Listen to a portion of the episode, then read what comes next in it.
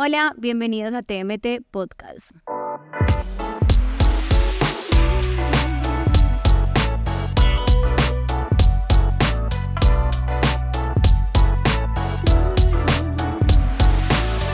TMT Podcast. Yo soy Zenaida Ramírez y hoy quiero venir a enseñarte y para que aprendamos juntos acerca de la sanidad interior.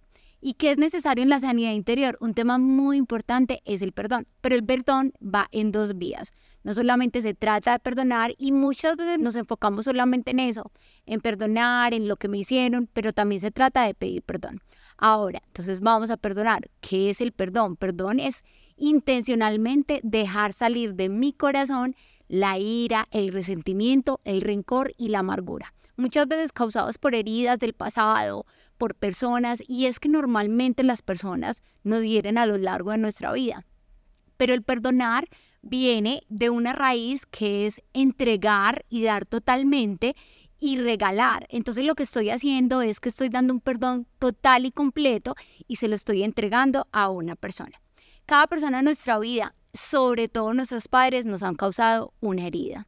Y nosotros no podemos dejar eso como está, porque a medida que va pasando el tiempo, es como una agüita que tú la dejas quieta y se va estancando y se va estancando hasta que se va pudriendo. Y eso en algún momento va a explotar. Entonces nosotros lo que tenemos que hacer es que simplemente tenemos que empezar a resolver. ¿A resolver qué? Esas heridas, esos traumas, esos dolores profundos que hay en nuestro corazón y empezar a enfrentarlos, a sanarlos y sobre todo a perdonarlos. El perdón es una responsabilidad que nos incluye 100% a nosotros. No tenemos que esperar a que la otra persona venga y nos pida perdón. Ese es un tema entre nosotros con Dios ni siquiera tendría que estar la persona presente, la, persona que me ofendió, sino que es un tema 100% espiritual, donde yo me involucro con Dios, donde yo empiezo a tomar y a dar forma a, a todo lo que pasó, pero decido hacerlo porque no es algo emocional.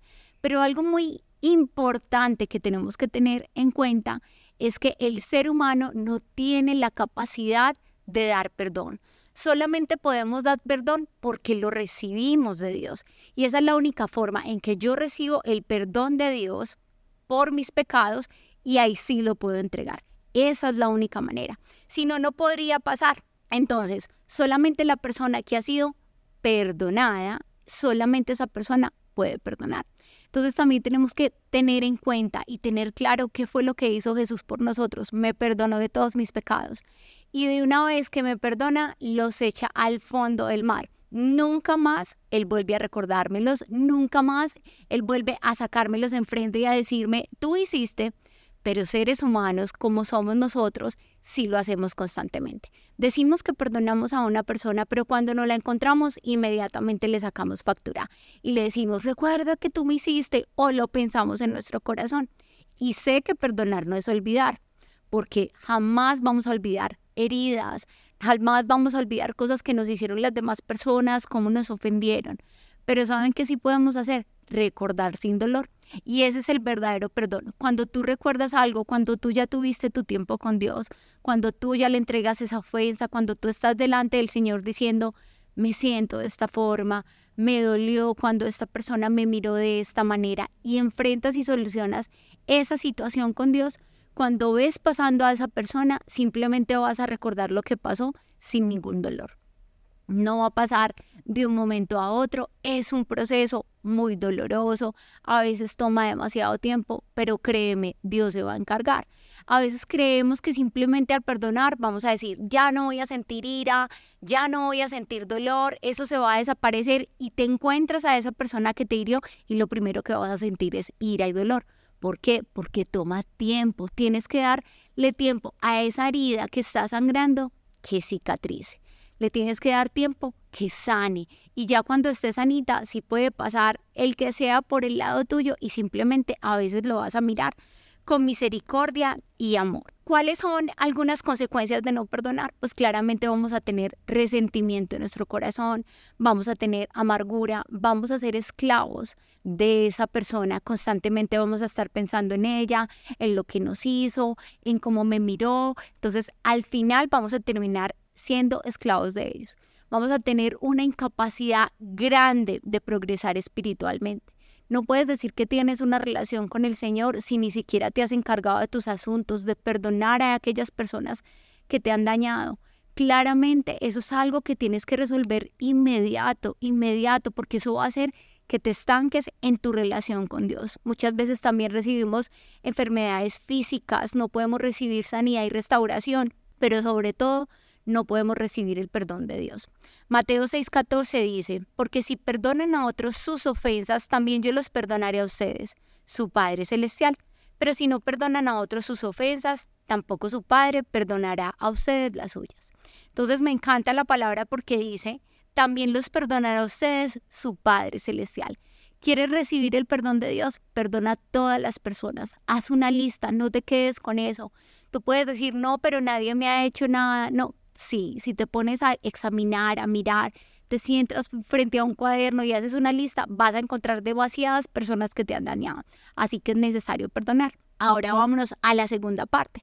Vamos a pedir perdón.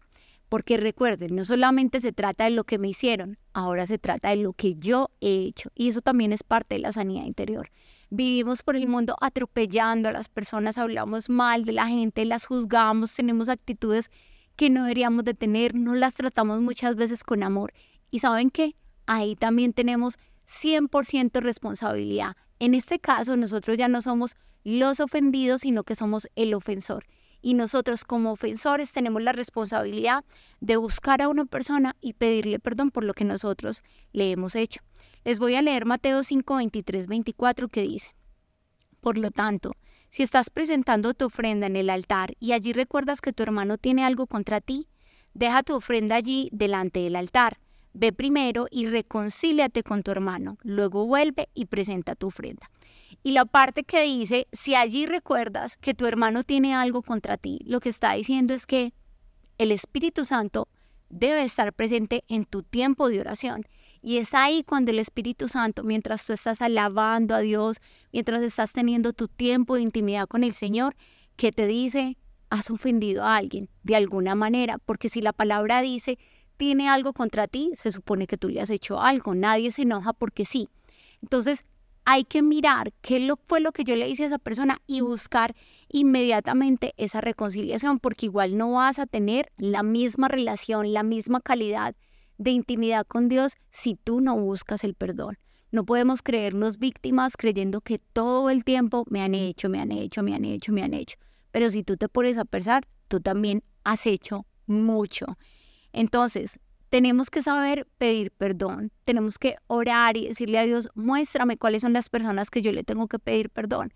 Y cuando pidas perdón, por favor, nunca digas, perdóname por todo, porque eso no incluye nada. Tú tienes que pedir perdón por cosas específicas.